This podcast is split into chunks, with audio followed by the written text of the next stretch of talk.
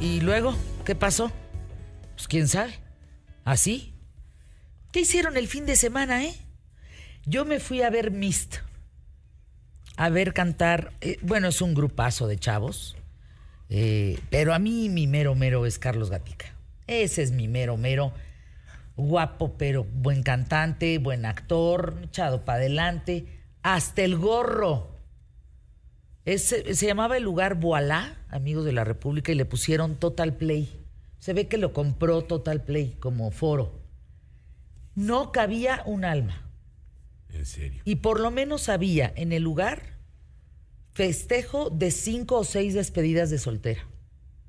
Órale. Como si fuera moda ir a Mist de despedida de, De despedida soltera. soltera.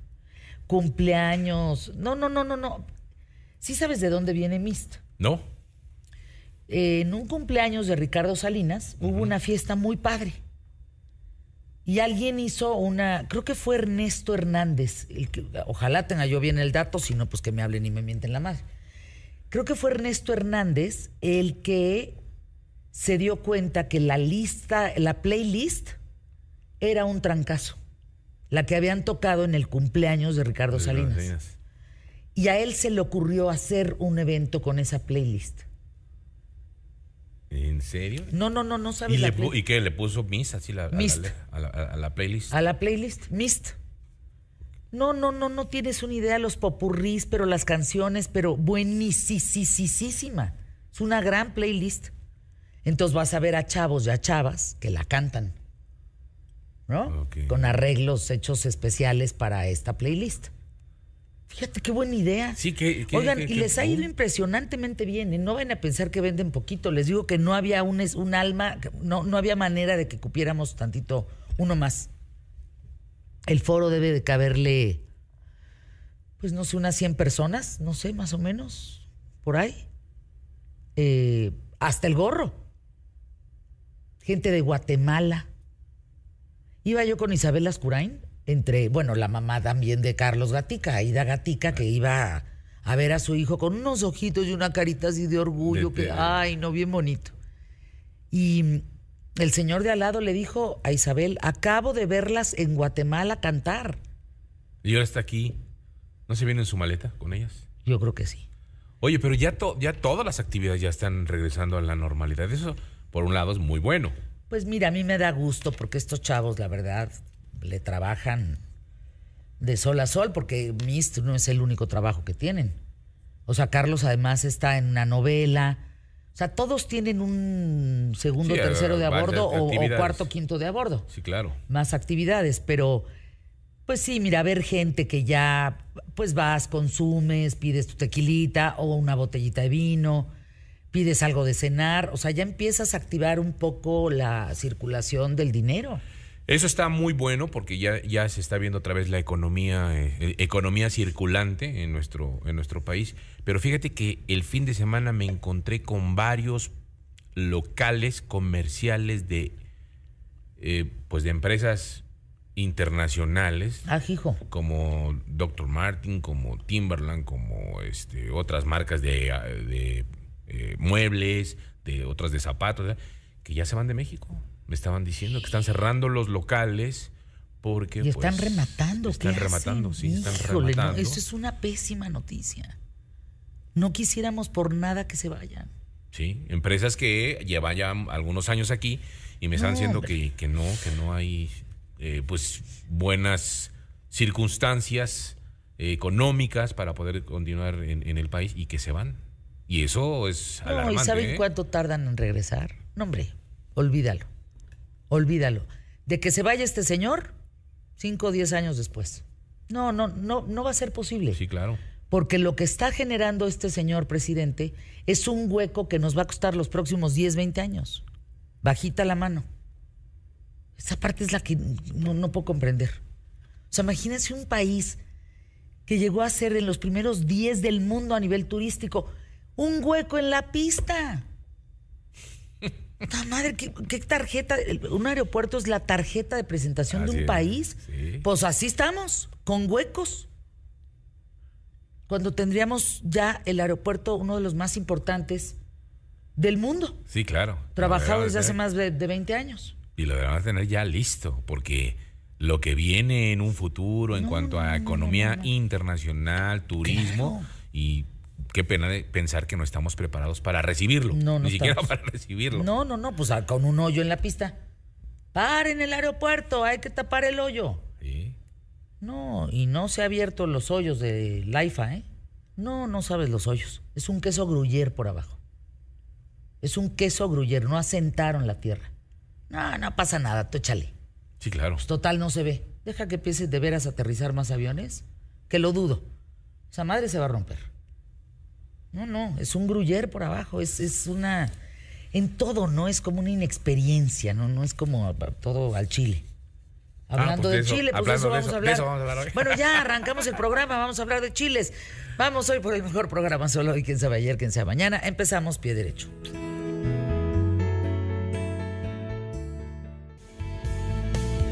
¿Qué tal? ¿Cómo estás? Espero que te encuentres muy bien. Gracias por acompañarme, te doy la bienvenida. Mi nombre es Fernanda Familiar y hoy en QTF quiero platicarte cuáles son los, los chiles más picosos del mundo. Cada país tiene su ranking, su tolerancia, que se actualiza cada año, al grado de picor y que si va para arriba, que si va para abajo. Esta clasificación se basa en las unidades de picante según una escala que se llama Scoville y mide la principal sustancia activa de los chiles, que se llama capsaicina. Capsaicina, ¿de acuerdo? Es decir, que entre más concentración de capsaicinoides tiene un chile, su picor es mayor. Solo hay dos que nunca han salido del ranking. Carolina Reaper y el habanero. A mí el habanero me parece el mejor chile. Tú puedes comer la cantidad de habanero que quieras que no te hace mal al estómago. No te cae mal, no te da agruras. El habanero se te queda en la boca, en la lengua, pues es impresionante. Fíjense, desde el año 2013, considerado como el más picoso del mundo, tanto por esta escala que les digo de Scoville, como por récord Guinness, el Carolina Reaper es originario de Carolina del Sur. Es como un pimiento rojo arrugado, con una cola ahí medio rara al final, que tiene 2.200.000 unidades de Scoville, es decir, de esta escala. Para entender, eh, lo parecido diría sería un gas pimienta de la policía. si lo pones en palabras más o menos Para comparativas. entenderlo. El gas pimienta, fíjense, tiene 5.3 millones de unidades Scoville, mientras la capsaicina pura puede contener entre 15 y 16 millones de estas unidades. Luego viene otro que se llama Moruga Trinidad Scorpión. Este es de Trinidad y Tobago.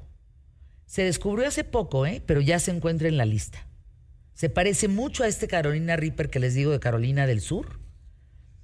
Este es un color rojo con una textura también arrugada, pero este tiene 2.900.000 unidades de Scoville. Pues casi nada, contra 15, 20 millones, no inventes. Exacto.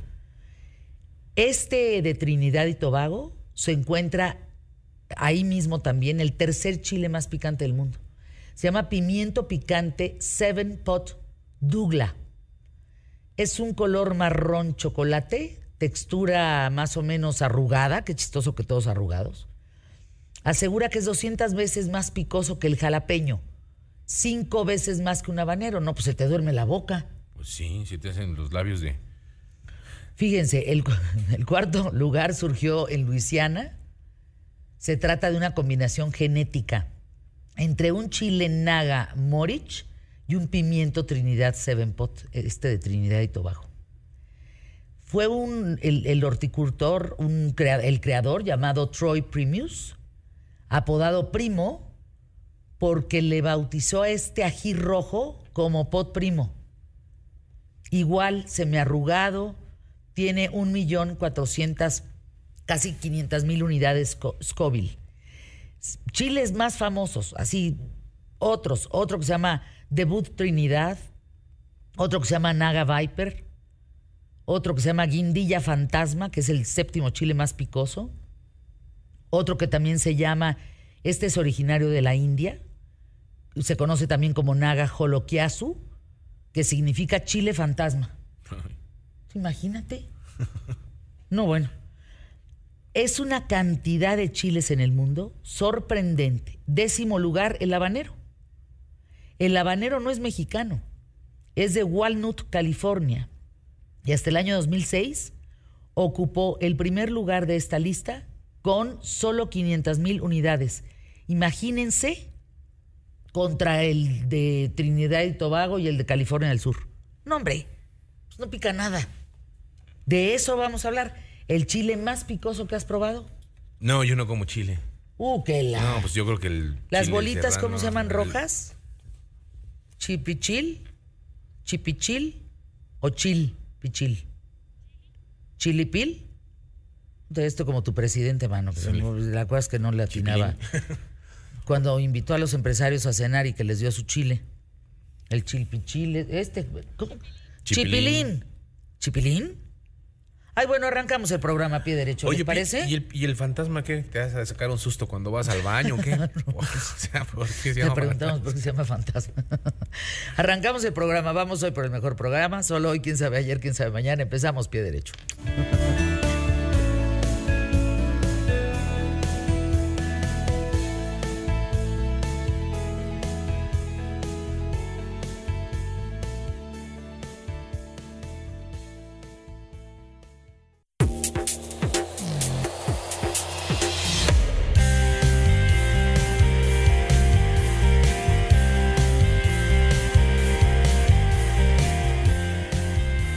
¿Qué tal el tráiler de la película? A ver, Wakanda Forever. Cuando vi el tráiler dije, wow, esto es cine en serio.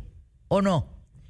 Ah, sí, ah, pero ah, es lo Ah. único que te puedo decir. A ver, te voy A explicar por qué. Primero, Sí. buenos días, Fernanda. Buenos Buenos, días, a la gente que nos está sintonizando a través de imagen. Dio a conocer este fin de semana, platicamos el viernes que se había inaugurado la Comic Con, y entonces el sábado fueron los dos paneles de las dos eh, productoras primordiales o principales de películas que tienen que ver con cómics. Por un lado, eh, Marvel, y por el otro lado fue DC. En el caso de Marvel, efectivamente presentaron el tráiler, el primer avance de la película Wakanda Forever, Black Panther, Wakanda Forever. Hay que recordar que el protagonista de la primera eh, de la primera parte de esta, eh, de esta saga, Chadwick Boseman, murió eh, víctima de cáncer hace ya un par de años y entonces pues tienen que remendar todo lo que tendría que ser la película para o la, o la saga de este de, de este héroe de acción de Marvel pues para justificar que se les murió el personaje principal.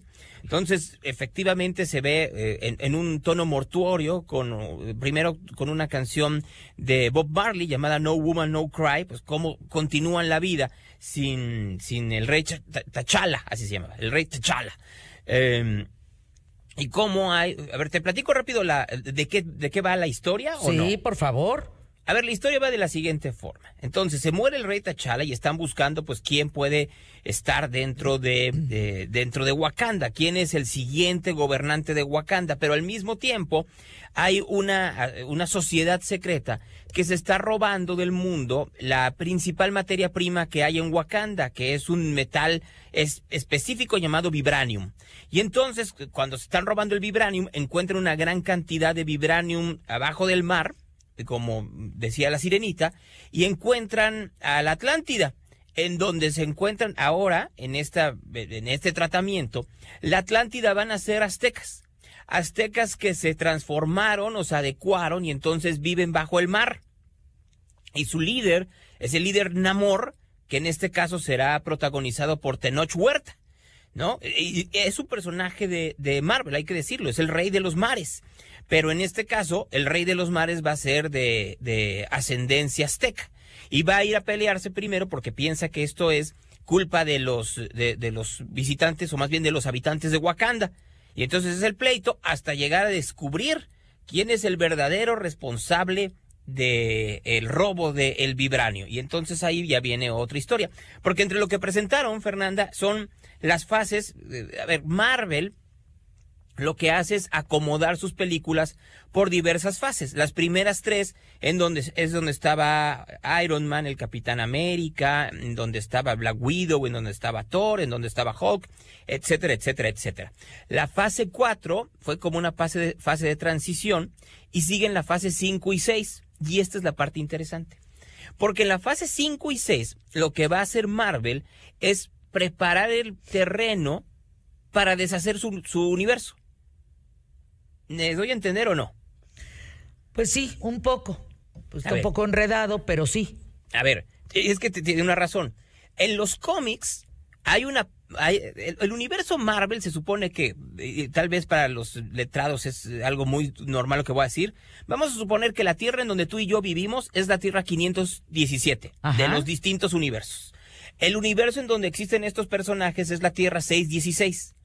Y entonces, cuando se hace muy enredada la cosa, como bien dices tú, lo que dicen es borrón y cuenta nueva. Y la manera para hacer el borrón y cuenta nueva es explotemos los universos. Entonces, están llevando todo a una saga o a una serie de películas en donde lo que va a terminar pasando es que van a desaparecer los universos tal y como lo conocemos, o dicho de otra manera, pues como ya no pueden utilizar a Iron Man porque se murió, ni al Capitán América porque le pasó no sé qué cosa y se volvió viejito, y Black Widow porque también se murió, y fulano porque se murió, y Mengano porque se como no pueden utilizar ya a nadie, lo que van a hacer es hacer una gran saga final que se deshagan los universos y empezar de nuevo, así como existe el Superman de Christopher Reeve y luego el, el, Superman de Henry Cavill, en este caso existirá Iron Man de Robert Downey y tendrán un nuevo Iron Man y así se van a seguir.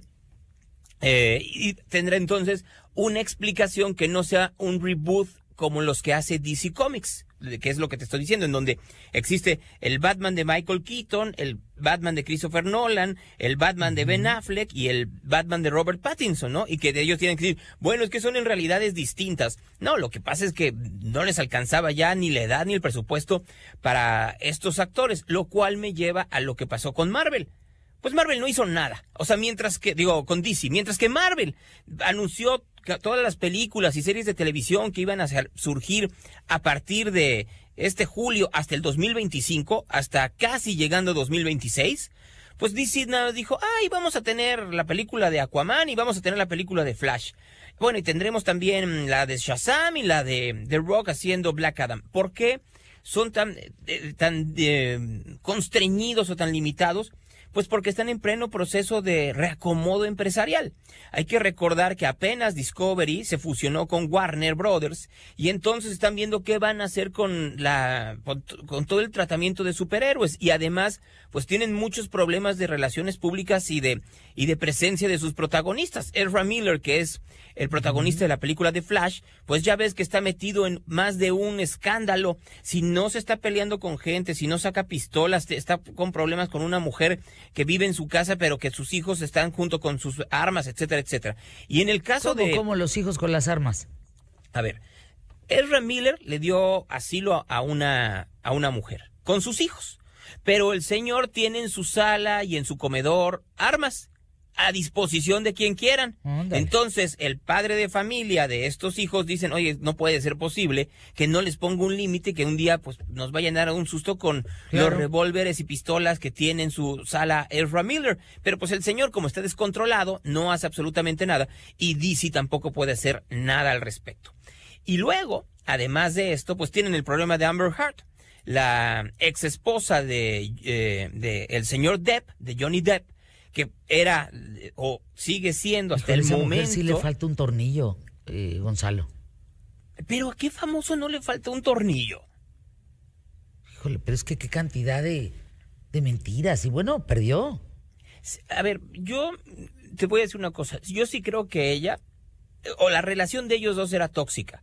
Pero él logró vender mejor la idea de que eh, la tóxica era Amber Heard a partir de una muy buena función de relaciones públicas y también hay que decirlo de, de una muy es mucho más famoso él.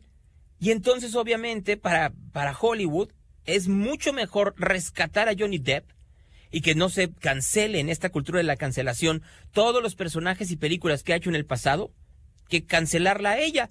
Pues a ella lo único que tienes que hacer es recortarla de las Aquaman y se acabó mientras que Depp es alguien que te genera millones de dólares en taquilla. Entonces, yo no dudaría que sean igual de tóxicos ambos, pero logró Johnny Depp con sus publirelacionistas y sus relaciones hacer la narrativa de que ella era mucho más loca que él en la relación que tenían. Válgame. Estaba pensando el fin de semana ayer que fue trending topic este tema. ¿Cuántos mexicanos han estado en DC o en Marvel? Joaquín Cosío, ¿no? Joaquín Cosío, sí. Salma Hayek. Salma Hayek estuvo en Eternals. Eh, Tenoch Huerta en Black Panther. Que va a estar en Black Panther. Ajá. Lupita Nyong'o. Eh, sí, pero a ver, sinceramente Lupita Nyong'o lo único que lo único que es mexicana porque nació aquí, pero no pero, le pusieron Lupita. sí, no. ¿Sabes quién es una joya? Esta esta mujer diseñadora favorita de Marvel, eh, Mayes eh, Rubeo. Una mexicana que fruta vendía, qué bárbara, ¿eh? Es un genio esa mujer. Mira, pero estamos hablando de la gente famosa. Si tú revisas la cantidad de gente que se dedica al diseño de CGI, de escenarios, de hacer el render, hay una cantidad brutal de mexicanos que son expertos en ello, que realmente le han dado un renombre a México, pero que, eh, mira, en las películas de Marvel es muy significativo que te dicen espérate al final porque ahí viene la escena. Y ahí si revisas los créditos está plagado de mexicanos que debiéramos de poner el foco porque sin ellos en realidad no se entenderían esas películas y muchas más porque hay que recordar que hoy en día, pues cuántas películas no se hacen en una pantalla verde. Pues sí, exactamente. Mañana en punto de la hora. Aquí nos vemos. Bueno, ¿y qué vas a comer hoy, eh? Estoy en Guadalajara, voy a comer con alguien, pero como es eh, político no me ha dicho en dónde. En una de esas es aquí muy fifí o muy chairo, uno no sabe. Chiltepín. Chiltepín. Es, el chile que les dio López Obrador a los empresarios es lo en la que rifa te del digo, avión. El chilipín, el chiltepín. No, era chipilín, pero también eh, yo sabía que No, era chipilín. pero- chiltepín, Es que chiltepín. chi- el chipilín es como una es una ramita y el chiltepín es un es un picante. Bueno, anuncios QTF, alégale. Ah.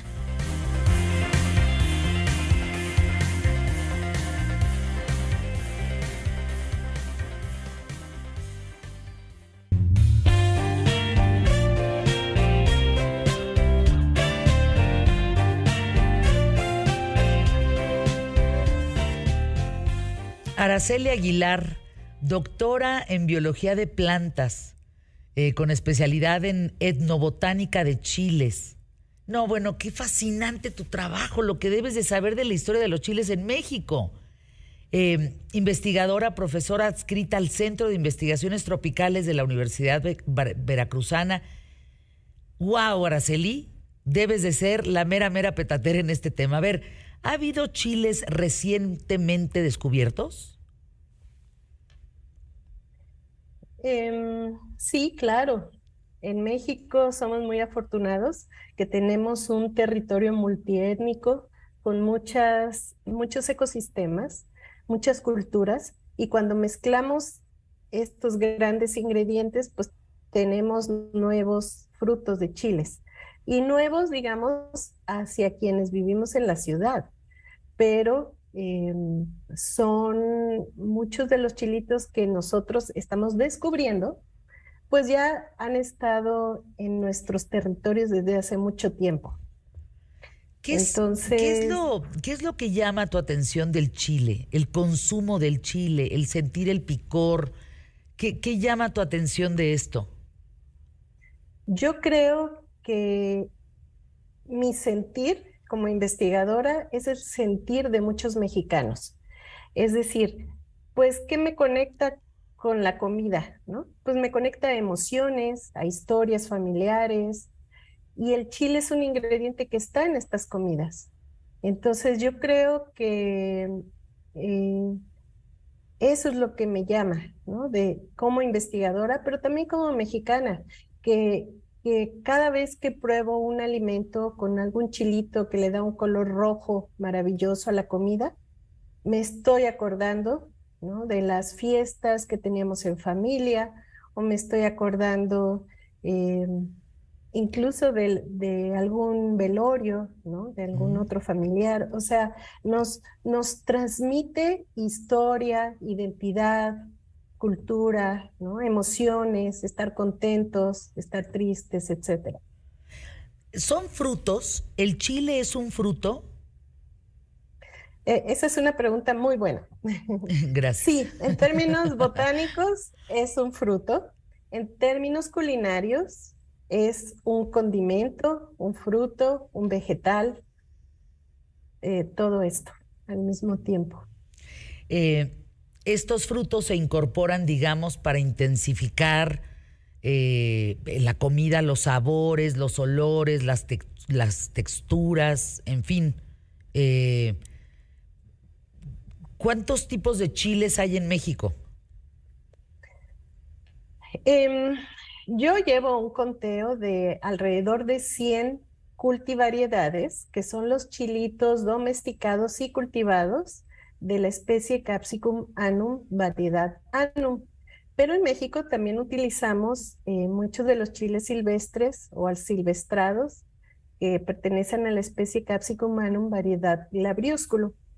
Además, tenemos eh, otros chiles de árbol que pertenecen a Capsicum frutescens y tenemos el habanero, que es la especie de chinense, y el de cera, que es la especie Capsicum pubescens. Entonces, mi conteo es alrededor de 100 diferentes tipos, incluyendo todos estos que mencioné, pero yo creo que tenemos muchos más porque si lo comparamos nada más con las variantes lingüísticas, que son 364 variantes lingüísticas en México, pues estaríamos pensando que si cada cultura tiene un chilito que prefiere, ya sea colectado o cultivado, pues estaremos hablando de al menos 364.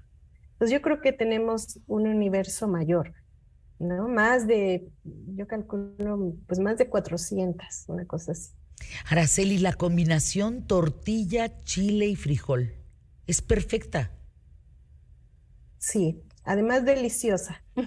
en cada territorio tenemos diferentes combinaciones ¿no? de estos ingredientes, que además cuando le agregamos otros condimentos, ¿no? como epazotes, este, hierba del conejo, etcétera, pues tenemos eh, una comida completa y sabrosa yo creo que esa es nuestra fortaleza en México, que de un ingrediente que, lo manejamos extraordinariamente en la cocina, hacemos un universo de comidas.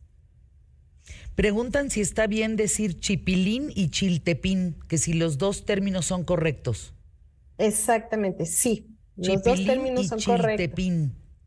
Así es, porque cada comunidad le pone el nombre que ellos prefieran al producto y es correcto.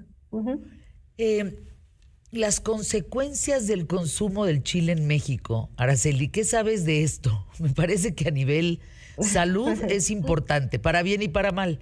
¿Qué sabemos de las consecuencias del consumo del chile en México?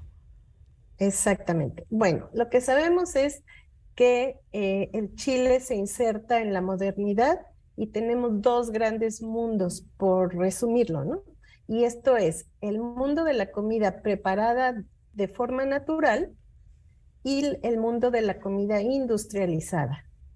Los chiles, desafortunadamente, eh, bueno, afortunadamente en, la, en nuestra cultura son un ingrediente básico, lo comemos todos los días y eh, en términos de salud es súper saludable. El problema es que cuando se transfiere ese chile a los productos industrializados, ahí es donde se vuelve malo, digamos. Pero no ah. es el chile. A ver, a ver, a ver, explícate. lo que ocurre es que en, la industria le ponen otros aditivos o usan vinagres que son ácidos y eso es lo que daña nuestro estómago pero los chiles bien preparados de manera natural no hacen daño. Incluso observen, un mole bien preparado no te da ni indigestión ni nada. Y a veces comes un mole por ahí y dices, ay, como que algo tiene el chile. Y luego, luego le echas la culpa al chile. Pero pueden ser eh, los, las otras semillas que, que, tienen mucho aceite, lo que te provoca e, ese, ese problema o puede ser que tú tengas alguna alergia a algún, alguno de los otros ingredientes, ¿no? Entonces, sí debemos observar y la regla sería la siguiente. Entre más natural el chile, o sea, un chile a mordidas, como dicen, un chile de amor, es lo más saludable. Por eso se nos antoja, ¿no? Con un caldito de pollo cuando tenemos gripa. Y tiene mucha vitamina C y entonces tiene sentido en términos del corazón, de que me tomo una sopita caliente, pero también en términos de salud, porque tiene mucha vitamina C. Entonces el tema, Araceli, es que lo industrialicen, que lo mezclen, que lo, que lo hagan, pues no natural. Así es, ese es el problema. Y por eso se ha, digamos, como, se le ha etiquetado, ¿no? Como malo. Pero yo creo que hay que ponerlo en el contexto, ¿no? De cómo, no, cómo lo ingerimos. Ahora, el chile, entiendo, el chile mexicano, porque hay chiles en muchas partes del mundo, ¿correcto? Pero digamos que el mexicano se exporta a Canadá, a Japón, a Estados Unidos, a Alemania, a Reino Unido. O sea, llega a muchas partes. ¿El que más exporta es el habanero o el serrano? ¿Me preguntas? Sí. ¿Que cuál se exporta más? Ah, ese dato no lo sé. ese dato preciso no lo sé. Lo que sí sé es que eh, así como exportamos chiles, también importamos. Eso es malo. ¿no? Porque ah. también estamos consumiendo chiles chinos o peruanos o de la India que son de mala calidad. Entonces, lo que tenemos que hacer es observar, también preguntar cuando vayamos a las semilleras y compremos chiles secos, sobre todo son chiles secos, ¿de dónde es este chile? Y tenemos que consumir chiles mexicanos porque tienen mejor calidad y para que nosotros apoyemos, digamos, el comercio local, ¿no? lo ah, que es de nosotros. O sea, si llegamos al mercado, a mí, por ejemplo, la fruta, verdura, me gusta comprarla en el mercado eh, cercano a mi casa y si tengo tiempo de ir a la central de abasto, bueno, soy más feliz. Pero ahí entonces tendría que preguntar de dónde viene cualquier tipo de chile y ellos saben. Así es, sí. Ellos saben, sí, claro. Muchos te van a decir, bueno, este es de Zacatecas, ¿no? O no lo sé, yo lo compré en la central de abastos, pero sí es mexicano. Sí es muy claro el chile que es mexicano y el que no es mexicano. O sea, la gente que lo vende lo sabe. Y esa esto, esta práctica que tú haces, que me parece muy buena de ir a los mercados, pues hay que reforzarla, hay que buscar también los tianguis que haya pues en nuestra zona cercana donde vivimos y y también preguntarle a la gente, ¿y este chilito, oiga, algún chilito que esté sabroso, cuál me recomienda? Porque la gente que lo vende, pues sabe, ¿no? También uno puede eh, preguntar por chiles que se ajusten a mi gusto, ¿no? Y decir, a ver, quiero uno que me dé sabor, pero que no pique mucho. Y también hay este tipo de chiles. O sea, tenemos toda una variedad que, afortunadamente todavía se producen en México. Entonces tenemos que preguntar por ellos. Deja mira anuncios QTF. No, no, no saben qué se me antojó ahorita. Una chilaca bien norteña, que es un chile largo. Háganse de cuenta como un güero pero grande. Verde, verde, verde, verde. Lo abres y le metes queso, lo empapelas y lo pones en el asador no, no, no, no, no. Hijo de su madre, buenísimo. Anuncios QTF.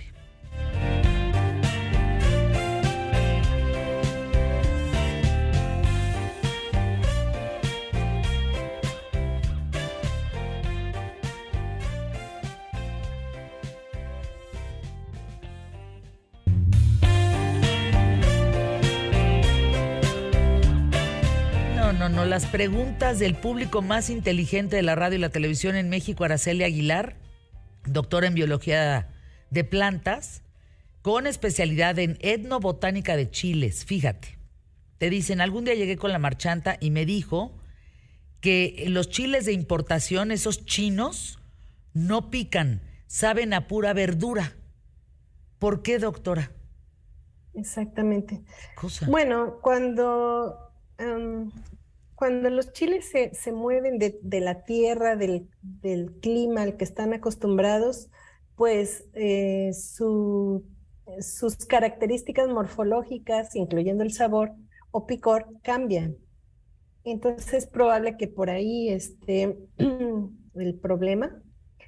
Y, y, bueno, a ciencia cierta no lo sabemos, también es otro de los grandes enigmas, ¿no? ¿Qué es lo que le da ese sabor tan extraordinario y ese picor a los chiles mexicanos? Pero ahí es donde entra la sabiduría, pues, milenaria de las culturas que mantienen estos chiles tan sabrosos. Entonces, eh, mientras la ciencia no descubra este, eh, cómo, digamos, copiar estos frutos increíbles que tenemos en México, pues hay que seguirle comprando a los productores y eso es bueno, ¿no? Este, porque ahí tenemos una cadena eh, de sabores eh, comercial que, que, que le da a la comida mexicana su sabor. Entonces tenemos que seguir manteniendo esa cadena. Por eso es que tenemos que preguntar dónde están los productores, dónde están los chiles y comprar ese tipo de chiles. Dicen que la forma de la punta del chile dice mucho de su picor. ¿Esto es cierto, doctora? Mm, eso no creo, porque yo he visto muchos tipos de, de, de, piquitos de chile y no, no, no tiene nada que ver en los que yo he visto. A lo mejor hay alguna cultivariedad en especial que sí, habría que ver cuál, ¿no? O sea, em, el mundo de los chiles es tan grande que, digamos, eh, yo me he dedicado a estudiarlo mucho tiempo, pero hay muchas mujeres y hombres en México que también son expertos en chiles, ¿no? Entonces, a veces hay que preguntarle a la abuelita, o a la tía que le gusta cocinar y ellos tienen mucho conocimiento que tenemos que recuperar, ¿no? Y, utilizar a la hora que vamos a comprar chiles. Eh, te preguntan por acá, por ejemplo, eh, a ver, paréntesis, paréntesis. Muere el actor David Warner, uno de los villanos de Titanic. Fíjense nada más. Actorazo este hombre, ¿eh? uno justamente de los villanos de Titanic. En fin, eh, me llega información, tantísima información por todos lados, entre los chats, el, no, no, no, es una locura, me estoy volviendo loca, ahora sí. Los chiles de mayor producción en México, estamos hablando serrano y habanero, ¿verdad? Bueno, digamos que hay como 10 tipos que son los que más se producen. El, el pimiento morrón, serrano, jalapeño, eh, los poblanos, chile ancho, chile, eh, chile color, que es una variedad del chile ancho, eh, puya, habanero, serrano, son los que más se producen. ¿A ti cuál te gusta más, Araceli? ¿Cuál consumes más? Bueno, a mí me gusta uno que es del norte de Veracruz, que le llamamos pico de pájaro, que tiene un sabor que me recuerda pues a mi infancia y es un chilito de un rojo brillante, como un serranito seco y que tiene un sabor delicioso. Ese es el que a mí me gusta y que bueno, este también le llaman pico de pájaro, Santa María y se produce en los alrededores de Tantoyuca, Veracruz. A ver, fíjate, hablando de chile que es bueno para que te crezcan las uñas, hablando de torear un chile para quitarte una perrilla, hablando de untarte chile en el pelo para que entonces te crezca. ¿Qué nos puedes decir al respecto, Araceli Aguilar? Ah, bueno, sí, ese es también todo un mundo maravilloso que tenemos. El chile tiene muchos usos espirituales, medicinales, eh, incluso de protección, ¿no? A veces dicen, a ver, a la, a la olla de los tamales, hazle una crucecita con dos chiles secos rojos en, en forma de cruz y ya no se te van a pintar, ¿no? Es una protección para el mal de ojo, las malas vibras. Y bueno, todos estos usos, el humo también se usa para espantar malas energías y en zonas rurales dicen también para espantar animales ponzoñosos. A ver, cuéntanos. Este, sí, pues eh, se quema chile seco eh, como, pues en un recipiente y el recipiente se pasa alrededor de la casa y con el humo, digamos, se espanta todo lo malo. Este, eh, pues es es, eh, aquí es donde los invito a leer el libro que se llama Los chiles que le dan sabor al mundo, que se puede bajar gratis de la página de la editorial de la Universidad Veracruzana. Ese es el volumen 1, ahí vienen algunas historias de estas que cuento. Y el volumen 2 que acaba de salir se llama eh, eh, Chiles en México, Historias, Culturas y Ambientes. Este se puede comprar a través de la librería Hiperión en Jalapa o en la Ciudad de México en el restaurante el Roldán 37 y en octubre ya lo tendremos en PDF eh, gratis también para que lo lea todo el mundo. Ahora sí, hay, hay, muchos libros de chiles. No, curiosamente el primer libro es de Janet Lonsolis que se llama Capsicum y Cultura. Es un, es un libro del Fondo de Cultura Económica muy bueno, pero la última edición fue de 1985. Entonces, bueno, sí, ya pasó mucho tiempo, y de ahí están los dos libros que nosotros eh, hemos editado en colaboración con mucha gente, porque la idea es justo, ¿no? Que haya muchas voces. Claro. Este, eh, hablando del tema, porque como lo decía yo, todos los mexicanos somos expertos en el tema. Yo había escuchado hace mucho tiempo que los aztecas castigaban a las mujeres con el humo del chile. Ah, sí. Y te ahogas, o sea, de verdad no puedes respirar. ¿No les ha pasado que en la casa, ah, yo he estado, por ejemplo, lista para el maquillaje, peinado y venir de aquí a qué tal Fernanda, que me arreglan en, mi casa, y empiezan a asar unos chiles abajo y nos tenemos que salir todos de la casa?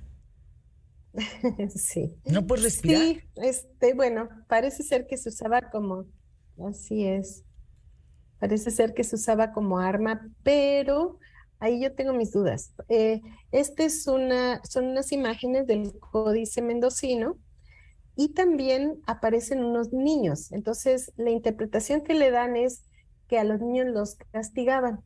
Recientemente en la Huasteca Veracruzana me compartieron que eh, es un tipo de curación que se le hace a ciertos niños cuando no saben muy bien qué es lo que tienen, pero llora, llora, llora y le pasan el humo siete veces de un lado y siete veces del otro lado y con eso se cura.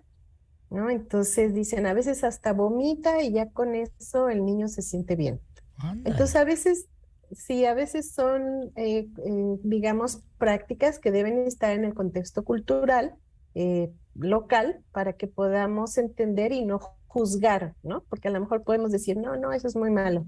Mm, yo creo que no, hay que entender los contextos diferentes y este, bueno, eso es lo que me compartieron recientemente. Entonces, eh, cuando en los códices debemos recordar, pues eran em, eh, escribanos nahuas con españoles, ¿no? Entonces habría que ver ahí pues la interpretación de quién era. Este, pero sí, bueno, el chile ahora también se usa en sprays para, para protección, ¿no? ¿Qué tal? Para seguridad. A ah, ver, sí, así el chile fresco, esto es cierto, el chile fresco tiene un nombre, pero al ponerlo a secar cambia de nombre. Sí, en, en, algunos tipos de chiles así es, ¿no? Tenemos el chile jalapeño, que cuando lo secas es o chipotle o morita o mora. El poblano, que cuando lo secas es ancho y, así, ¿no? O sea, nos vamos em, eh, con, en fresco tiene un nombre y en seco tiene otro nombre. No todos.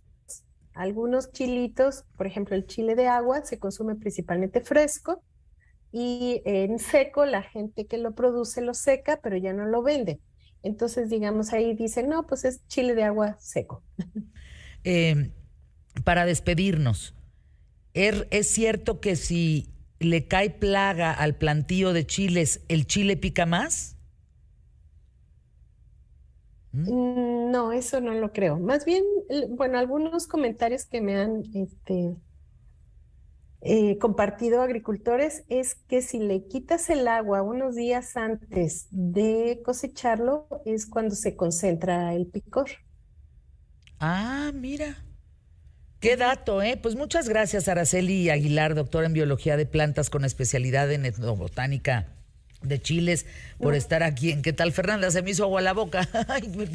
es que qué rico. Muchísimas gracias por la invitación. Ya mandé en mi cuenta de Twitter en este momento eh, el dato de dónde pueden comprar la liga, digamos, de la Universidad Veracruzana, donde pueden eh, bajar gratis el libro para que los chiles le den sabor a tu mundo. Anuncios QTF.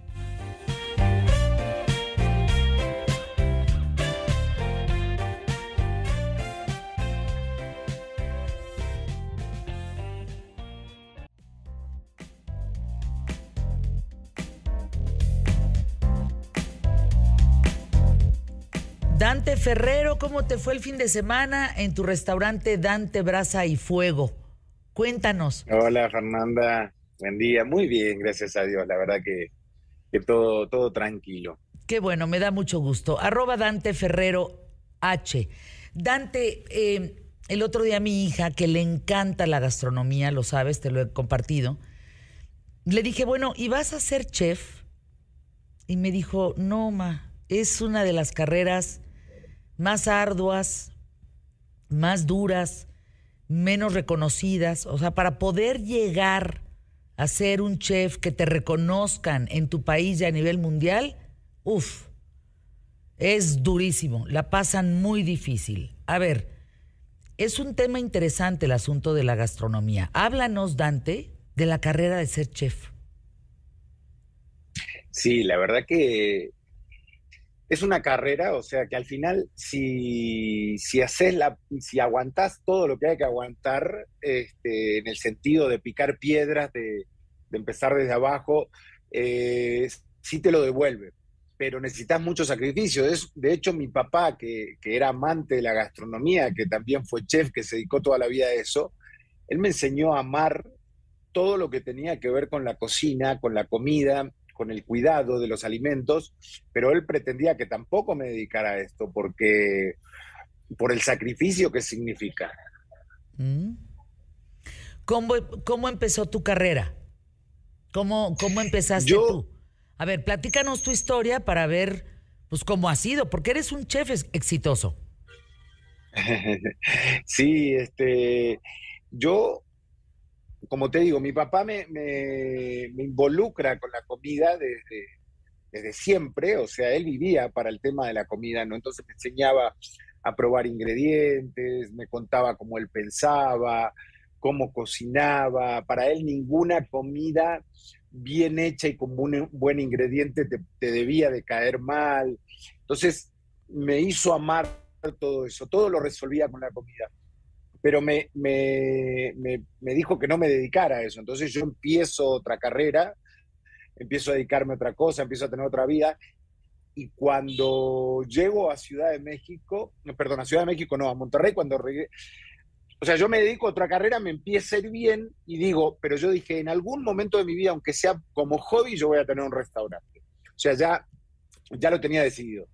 Pero cuando hago el cambio tan grande de venir a vivir a México, dije, bueno, si voy a hacer un cambio tan grande en mi vida, pues es momento de, probar si, esto es lo que quiero hacer, ¿no?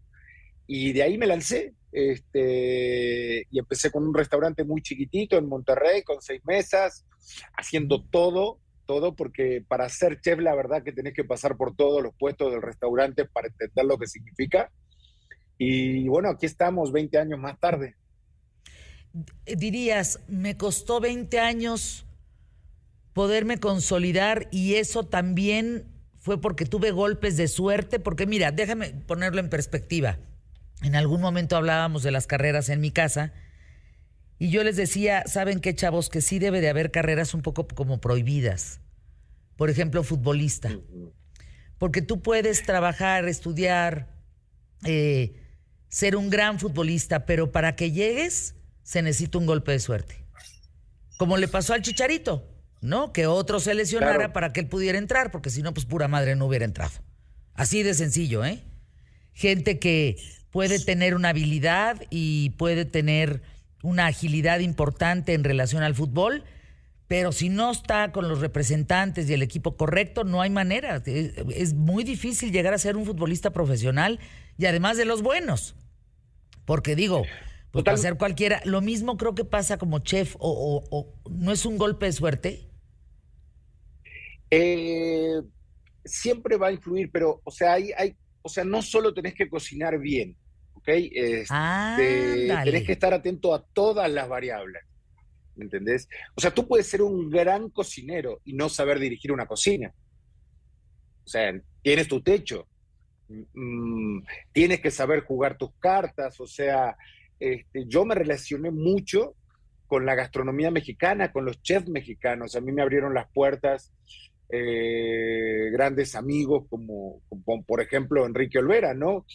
También cuando pude me fui a España con Arzac, cuando pude me fui a, Italia con Máximo Botura, yo ya teniendo mi restaurante, yo, yo me podría haber quedado tranquilo vendiendo en mi restaurante de Monterrey, que a nivel económico estaba súper bien, pero mi carrera fue evolucionando y yo lo fui buscando también, o sea, tenés que jugar distintos flancos en, esta, en esta carrera, ¿no? Y aguantar especialmente los primeros años, que para mí ni siquiera fueron tan duros como lo pueden ser para un cocinero este, que entra desde abajo, y, pasar todo eso para llegar. Después la cocina te lo devuelve, pero tenés que sí luchar bastante.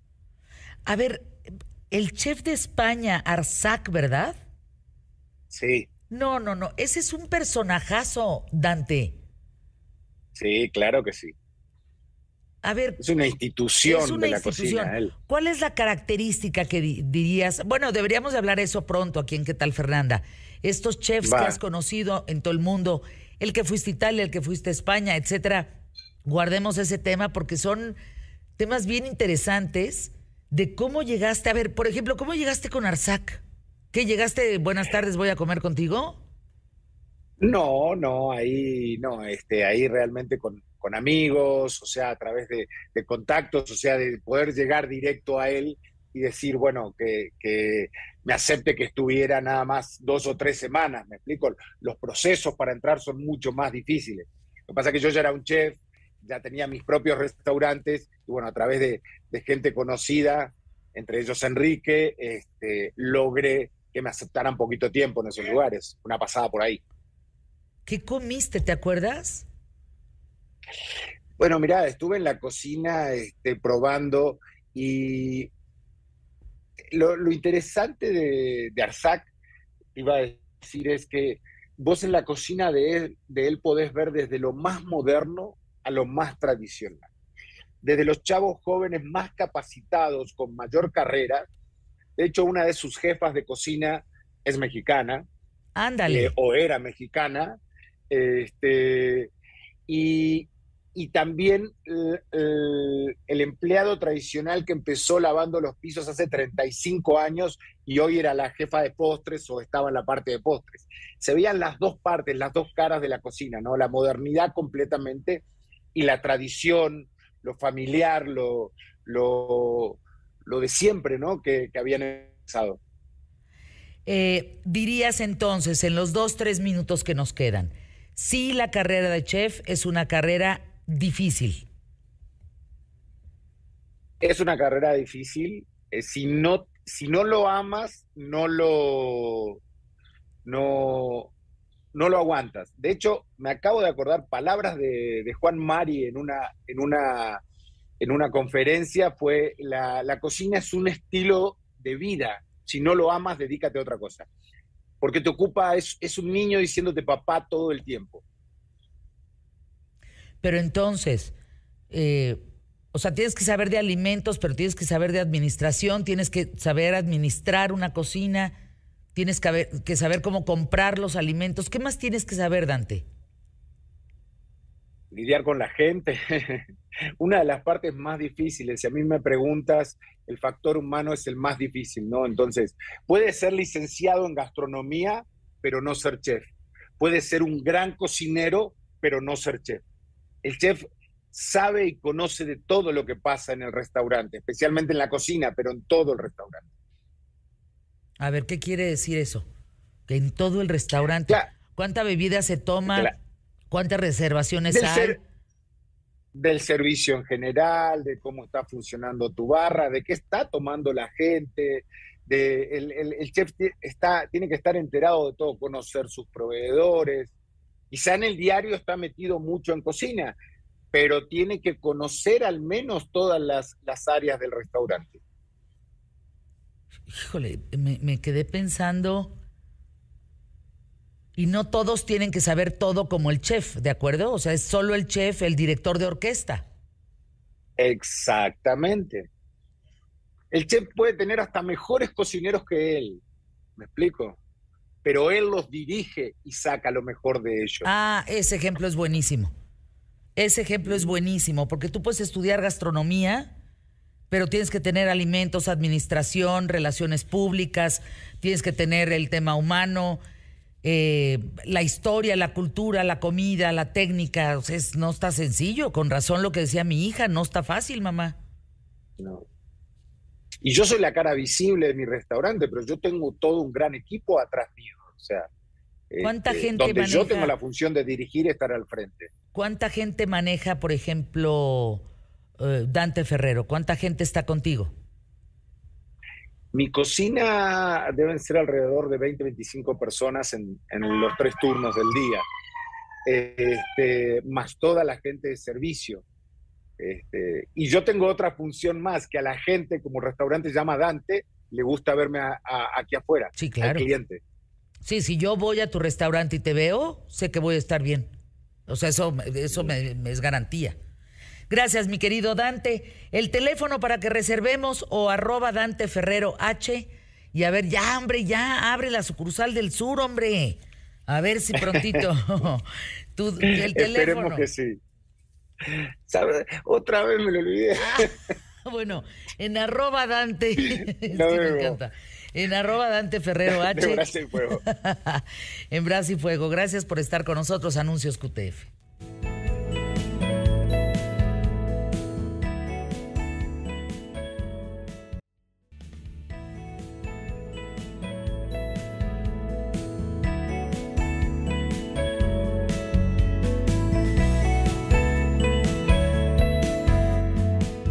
Andrés Oppenheimer, qué gusto saludarte, periodista, el mero, mero petatero y alégale. ¿Y qué? ¿Y cómo de que no? Pero además, además a nivel internacional y zonas conurbadas, ¿eh? O sea, te conocen en todos lados. Cuéntanos, porque esta firma encuestadora de Sid Gallup, con su presidente que es Alejandro Yamatei, ¿Yamatei se apellida, Andrés? No, esta es Gallup Mundial. Ah. Esta es Gallup Internacional, dirigida por John Clifton. Eh, es una encuesta que a mí, Fernanda, me llamó muchísimo la atención, no, tanto por el resultado de la encuesta, sino porque dice mucho sobre el momento que estamos viviendo en el mundo. Porque uno se pregunta, ¿qué está pasando? Que desde Sri Lanka a Ecuador la gente está saliendo a la calle a tumbar a sus gobiernos, Después se eligen gobiernos nuevos, como en Chile, al poco rato la gente se desilusiona. Lo mismo está pasando en Perú. Está, o sea, hay como una, algo raro está pasando. Y esta encuesta de Gallup International es la encuesta de emociones globales que acaba de salir.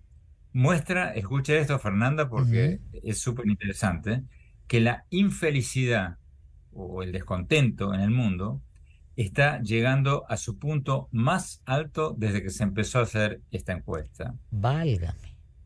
La encuesta le preguntó a 127 mil personas en 122 países si sintió estrés, tristeza, ira, preocupación o dolor físico en las últimas 24 horas.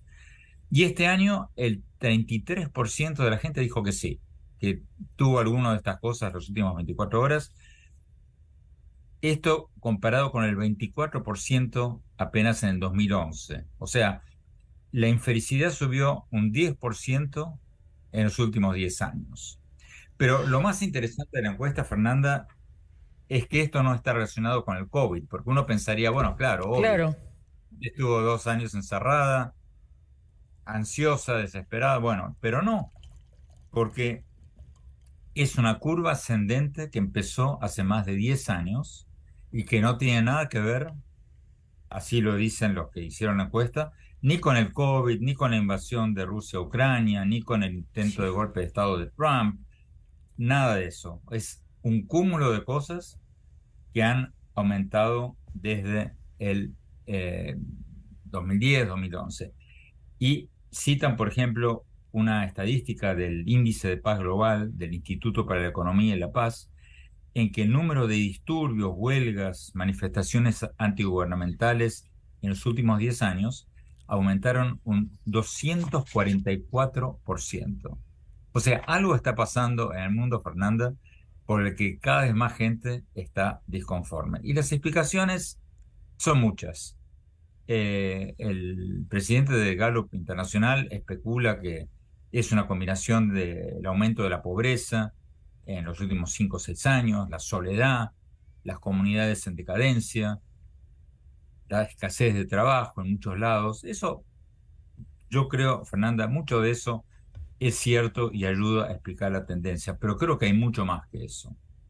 Porque aunque la pobreza en el mundo aumentó desde la crisis del 2008, eh, comparado con hace 20, 30, 40 años, disminuyó mucho. Todas las estadísticas mundiales muestran que hoy vivimos mejor que hace 100, 200 años, ¿no? O sea, vivimos más tiempo, eh, vivimos más cómodamente, sufrimos menos que nuestros antepasados. Yo siempre digo, Fernanda, cuando me preguntan si el mundo está mejor o peor, yo siempre digo, imagínate lo que habrá sido ir al dentista hace 200 años no, cuando no, no, había anestesia. No, no, no, no, sí, no, no, no. Te quitaba la muela con una pinza y bueno. Sí, no, no, sí estamos mejor, sí, sí estamos mejor. A mí no me sorprendería si el aumento del descontento mundial tiene algo que ver con, con el derrumbe de las religiones organizadas y el derrumbe de las ideologías, Fernanda. Porque las religiones se han quedado en muchos casos, no en todos por supuesto, pero en, muchos casos dentro de cada religión, encajonadas en rituales, ¿no? A expensas de promover valores que le den un sentido a la vida a la gente. Y las ideologías lo mismo. Hace 30, 40 años había un fervor ideológico, se creía, bueno, más, 40, 50, se creía que el socialismo, el comunismo podía salvar a la humanidad. Obviamente eso no pasó. Al contrario, la mayoría de los países que se proclaman socialistas están en la lona.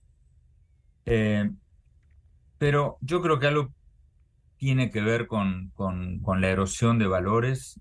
Y también, como me decía Carol Graham, una investigadora del Brookings Institution con la que hablé la semana pasada, y me decía que mucho tiene que ver con lo que yo hablaba en mi libro más reciente sobre el, cómo la tecnología está cambiando el rol de nuestros trabajos, eliminando muchos trabajos y que mucha gente que ha sido reemplazada por trabajo automatizado se siente de alguna manera desplazada, se siente que se queda cada vez más atrás, ¿no? No es casual que, por ejemplo, en Estados Unidos los, la gente más enojada no sea la gente más pobre. No, es, no son los afroamericanos y los latinos, sino los blancos que están viendo que sus trabajos están siendo reemplazados por robots o por, o por computadores inteligentes y eh, son la gente que, apoya mayoritariamente al, expresidente Trump porque se sienten desplazados, se sienten de alguna manera enojados, dejados atrás.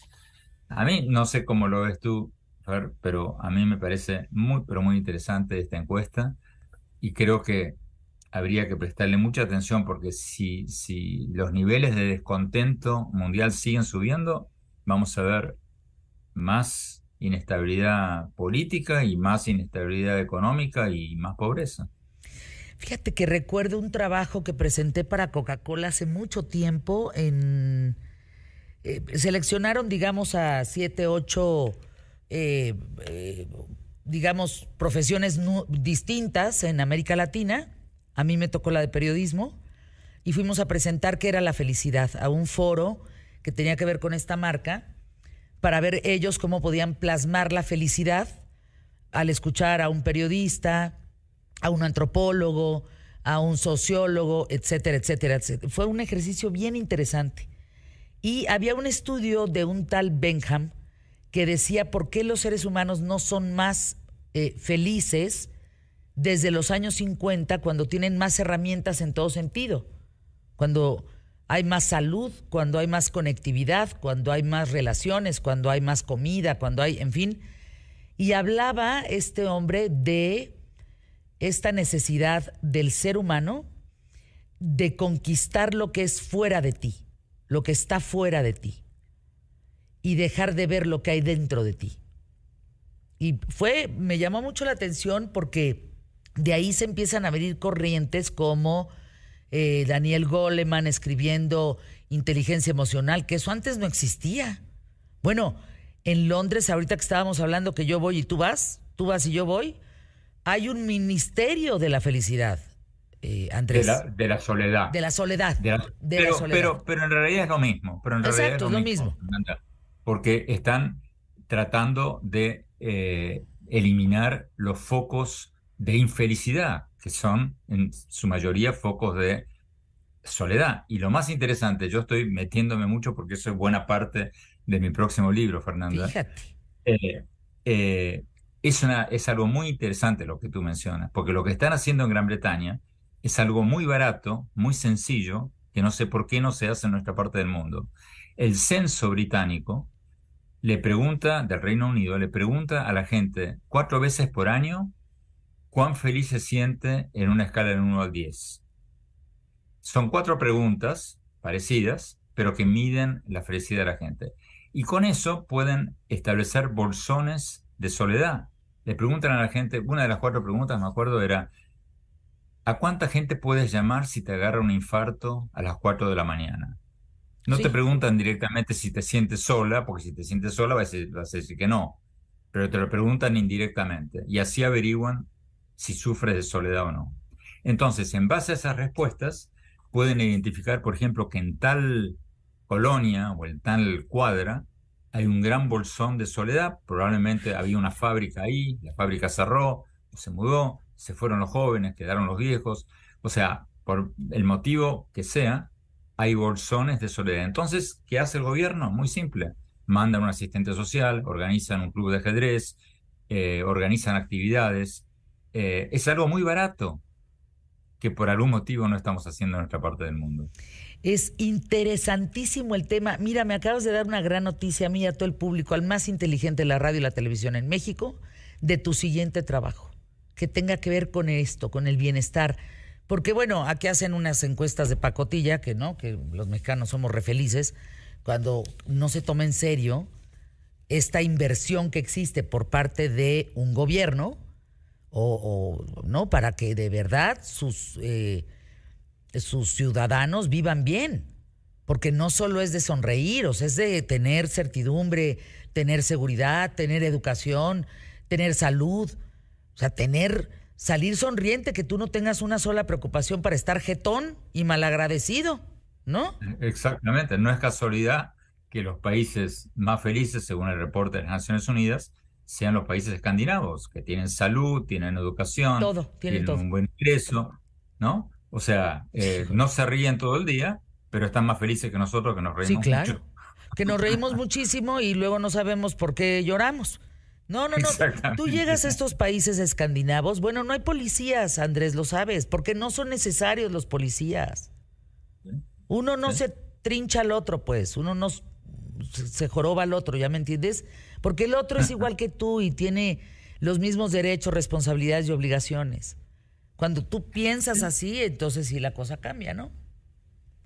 Hay, mucho trabajo que hacer en todo este tema y tampoco hay que caer en lo contrario, en creer que simplemente eh, podemos ser pobres y felices. Hay presidentes como el de México, el de Argentina, varios otros que dicen, bueno, el Producto Bruto no significa mucho, hay que buscar otra cosa o sea, como que lo, lo minimizan. No, en los países nórdicos la prioridad es crecer y reducir los bolsones de, pobreza, pero eso no significa que haya que buscar otros eh, valores añadidos, como el del bienestar, de la felicidad, que se deben añadir a la búsqueda de un crecimiento económico para reducir la pobreza.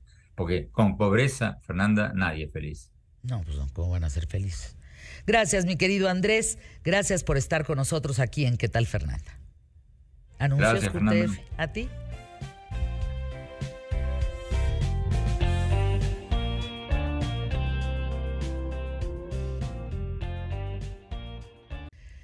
Bueno, tenemos a Jorge Ortiz de Pinedo, mi querido amigo, arroba Jorge Ortiz de Pinedo oficial, te decía que no te veía desde que estuvimos ahí en Bellas Artes haciéndole guardia de honor a José José. Sí, es cierto. En es el cierto. ataúd. Ahí, ahí nos saludamos con tu familia y bueno, pues estuvimos ahí con la familia de, de Pepe y, y qué momento más emotivo, ¿no? Fue algo verdaderamente No, no, no, no. impresionante, este, Jorge, inolvidable, Te- inolvidable. ¿verdad? Temblábamos de la emoción, temblábamos. Pero bueno, Ese- hoy... ese canto, ¿verdad? El, No. ¿te El canto que hizo el coro de Bellas Artes, No, no, no, no. la canción de, de, de José, tan popular del triste, era, bueno, las lágrimas, todo, todo el Bellas Artes y era llorando impresionante. Pero bueno, pues así es la vida.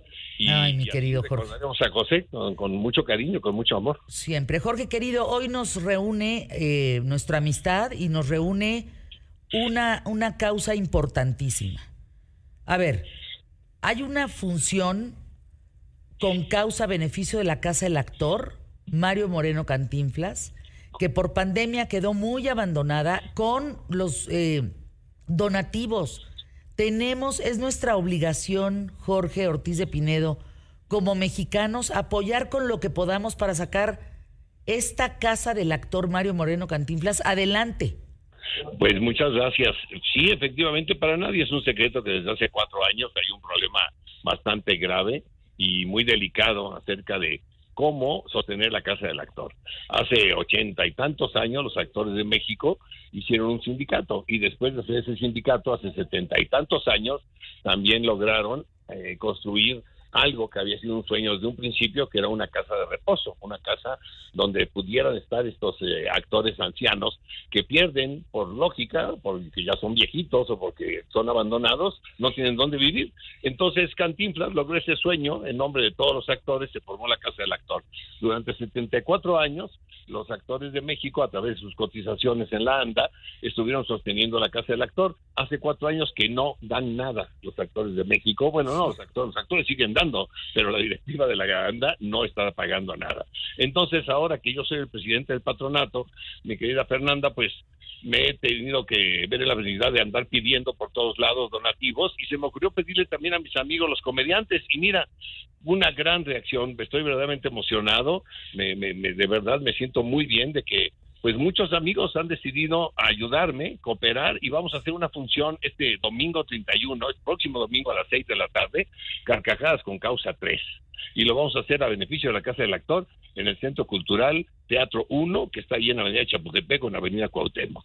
Y pues me van a ayudar, sin cobrar un solo peso, un grupo de actores espléndidos, comediantes muy divertidos, todos con estilos distintos, magníficos. Alex del Castillo, Andrea Zanetti, el Mago Arizandi, Carlos Bonavides, Huicho Domínguez, el Indio Bryan, Gustavo Munguía, Jaime Rubiel, Johnny Welch, eh, Ricardo Mendoza el Coyote, Oscar Burgos, el Perro Guarumo, Luis de Alba, el Pirurris, José Luis Rodríguez, el Guana, Rosa Concha, y va a presentarlos a todos ellos, eh, aparte, perdona, de Víctor Morelli, Tania Rincón. Entonces, estos 15 actores y comediantes van a estar trabajando gratuitamente en el Teatro 1 del Centro Cultural que nos eh, prestó también gratuitamente, no nos va a cobrar nada Alejandro Gou, y ahí vamos a estar trabajando. 15 comediantes haciendo reír al público en esto que yo le puse carcajadas con causa. Eh, boletos de 250 pesos hasta mil y ojalá la gente tenga bien pues ir a ayudar eh, a Claro. y ayudar. Ahora, ¿dónde, ¿dónde lo podemos comprar? ¿Dónde Ah, podemos en comprar los boletos? del teatro o en Ticketmaster. En Ticketmaster también ponen ahí carcajadas con causa y aparece este evento. Es un evento divertidísimo. Y te imaginarás, mi querida Fernanda, que ver estos 15 locos. No, no, no, pues escena, es una Cada uno haciendo 15 minutos va a ser tres horas, tres horas y media de diversión, una risoterapia fantástica. Yo estoy muy agradecido, muy conmovido por la reacción que tuvieron ellos cuando les platiqué lo que estaba pasando en la casa del actor. Muchos ni sabían, porque tú sabes que los actores cuando trabajamos cotizamos un 10% de nuestro sueldo en las fuentes que controla la. ANDA, que van a dar para la administración, para jubilación, este, para medicinas, etcétera, y parte de ese 10% es para la casa del actor. Y hace cuatro años que no lo entregan. Se ampararon, no lo quieren pagar, alegan cantidad de cosas que son muy extrañas, nunca han podido probar que pueda haber mala administración de la casa del actor, ni mucho menos. Somos un patronato de actores que trabajamos eh, gratuitamente. Somos este patronato voluntario los eh, actores que estamos ahí, Eric del Castillo, este, Gabriela Goldsmith, tu servidor, este, Julieta Bracho, Anel, etcétera, trabajamos con gusto por nuestros ancianos, nada más, con mucho placer. Y en la ANDA, pues no nos quieren pagar. Bueno, mira, de aquí a que nos paguen, hay juicios establecidos, etcétera. Claro.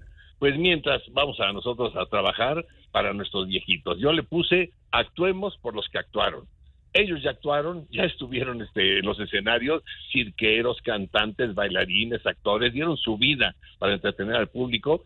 Por desgracia, algunos de ellos fueron abandonados, otros perdieron a Qué sus familias, otros, aunque tengan familia, la familia no tiene tiempo de cuidarlos. Y entonces han pedido entrar a la casa del actor, pero fíjate qué padre ser un anciano y tener la facilidad de poder entrar a un asilo en donde están tus compañeros de trabajo no a cualquier asilo, un lugar donde pueden hablar Exacto. de teatro, de cine, de televisión, de circo, de canto, de palenques, de, de ferias, y, y están cuidados por sus mismos compañeros actores.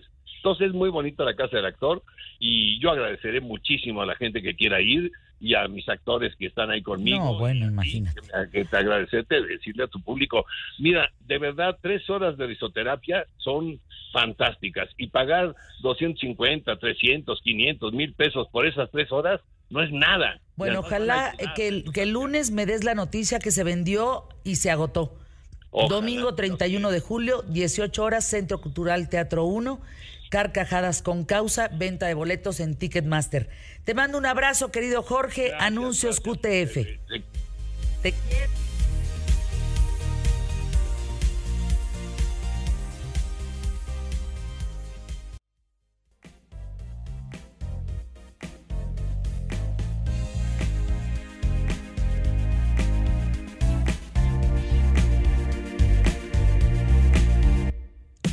Amigos, amigas, público más inteligente de la radio y la televisión en México. Público conocedor. El público conocedor. El mejor plan de esta semana está en Starbucks.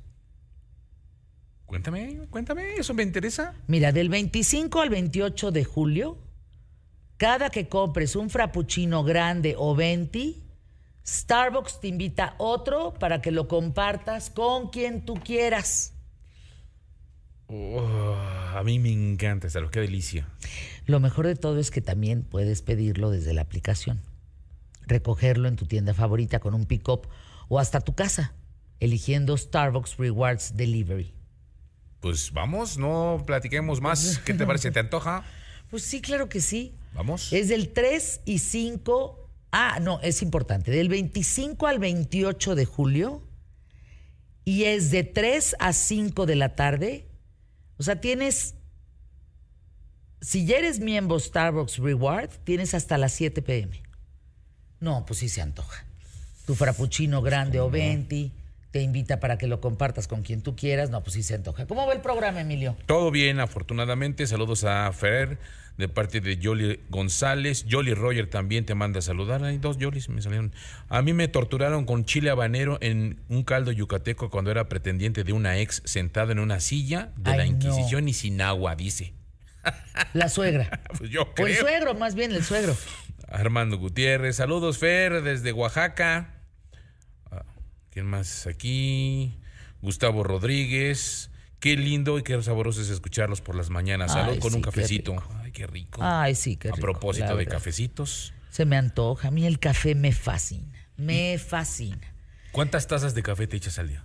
Bueno, más Miren, bien, antes ¿cuántos de la operación de las cuerdas vocales, me echaba unas dos o tres en mi casa y otras tres o cuatro aquí. Y ya no volví a tomar café en toda la tarde. Podía hacer entre cinco y siete tazas. Pero cuando me operaron las cuerdas, eh, cuando yo salí de aquí para que me revisaran, vi mi garganta llena de café. Y dije, chin, mano, se me hace que le tengo que entrar al agua.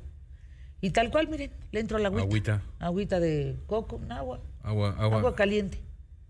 Cuando yo trabajaba, cuando yo trabajaba, digo, con todo respeto, cuando yo trabajé en el restaurante, decían, le llamaban Cóctel Monterrey. Qué mala onda, ¿no? El cóctel Monterrey, el agua nada más. Bueno, pues ahí está el tema. Vamos, por favor, con nuestro mexicano rifado. Oye, que Wherever Tomorrow reporta que le hackearon su canal de YouTube, no lo puede recuperar.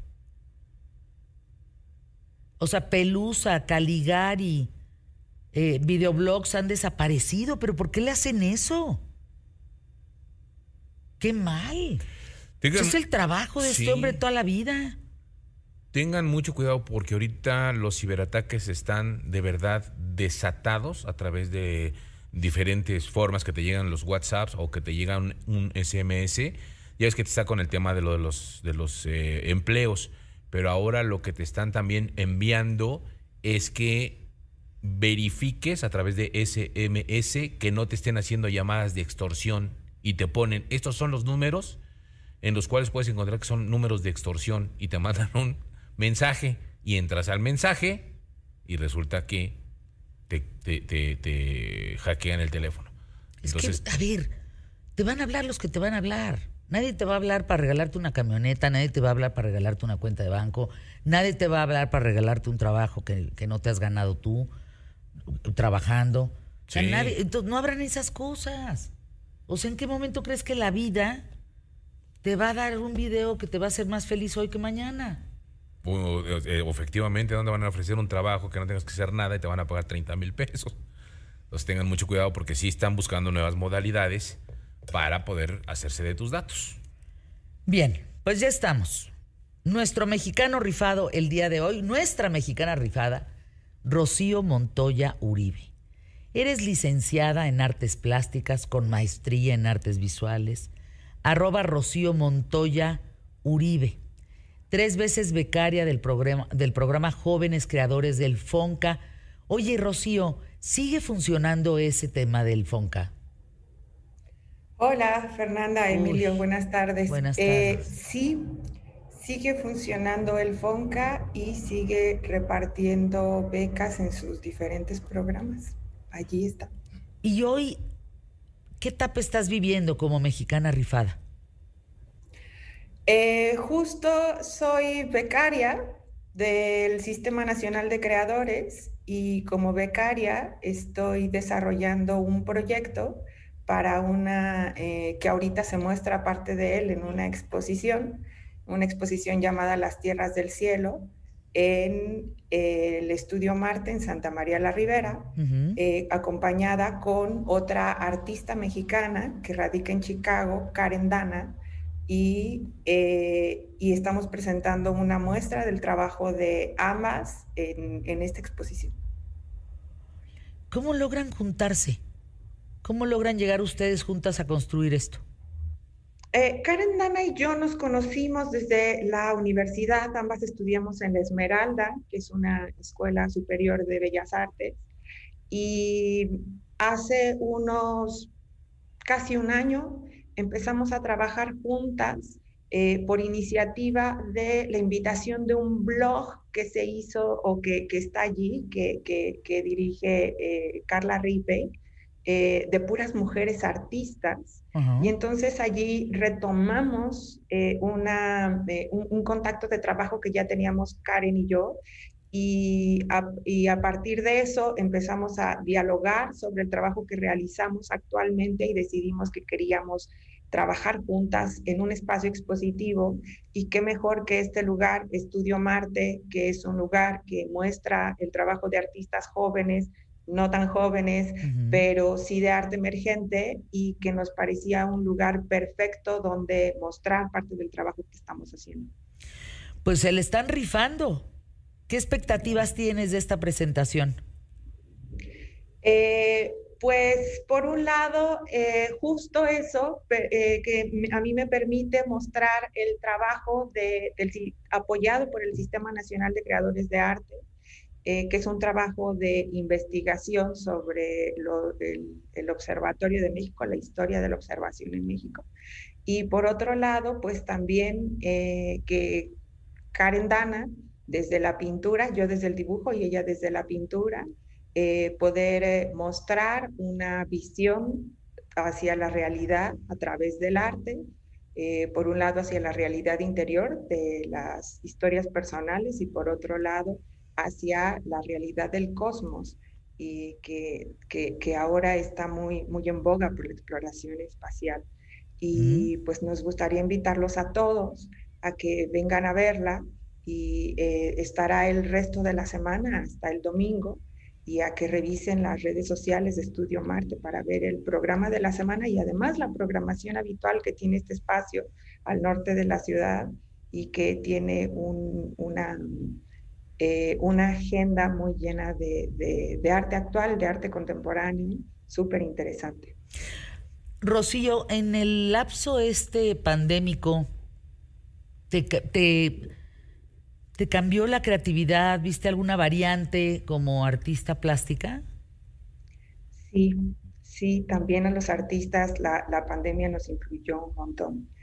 Em, de diferentes maneras a todos, supongo, eh, pero creo que a la mayoría nos, como, como a todos, nos hizo eh, encerrarnos más en el estudio, a preguntarnos, además del trabajo que ya estábamos haciendo, ahora cómo en esta nueva realidad que estábamos viviendo, cómo nuestro trabajo iba a ayudar a recuperar de alguna manera em, la sensibilidad que tanto se había dañado por la situación tan complicada que habíamos vivido como humanidad y creo que, que, como artistas nos hizo cuestionarnos sobre nuestro propio trabajo y la función que socialmente eh, nos toca cumplir para el trabajo de esa sensibilidad y el trabajo de, de, esas nuevas imágenes que van a contar la historia de nuestro tiempo. qué bárbaro. ¿Y tus amigos? La gente que te rodea, Rocío, ¿qué te dice? Los amigos artistas plásticos, ¿qué te dicen todos ellos? de, este, de esta circunstancia?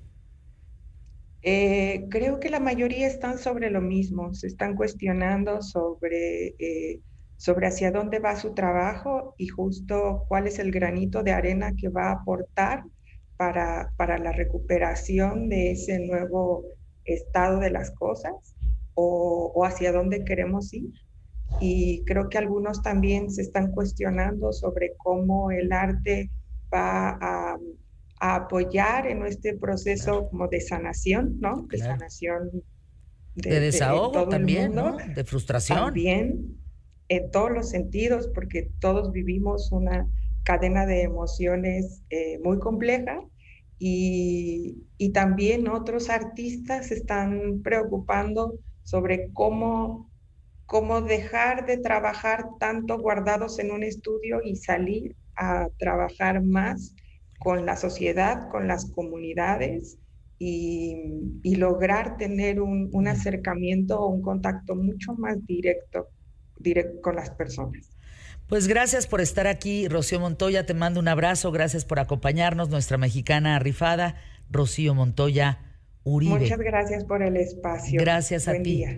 Buen día. ¿Anuncios QTF, Emilio? Pues ya nos vamos, mi Pero qué, pero ya no llegamos nosotros ya entra el Yomero, el Yomero petatero, que es Paco Sea, yo Sea, soy Paco, soy Sea. Qué bien le está yendo a Sea, ¿eh? Pues es que. Yo oigo muchos comentarios este, No hay muy manera. buenos. No, no, es que tiene un par de pantalones. Espérame, tatito. Primero, no, no hay manera de que le vaya mal a alguien que trabaje como trabaja Paco. O sea, es brutal. es brutal lo que hace Paco. ¿Te has fijado? Sí, sí, sí. Sí, felicidades y, y qué bueno que le está yendo muy bien. Oigo muy buenos comentarios del noticiario, de, su noticiario y, eso sí, está Sí, sí, Chambearle, chambearle. Traemos un buen bloque, ¿eh? Un buen bloque empezando con Rodrigo, eh, con Pacheco. Luego Pacheco Pascal. Pascal. Luego, no es por presumir, pero luego viene ya un poquito más de... Hay que... De, rating. Bueno, ya hay que entregar, hombre, ya. Hasta mañana en punto de la hora. Gracias, muy buena tarde. Qué adorado.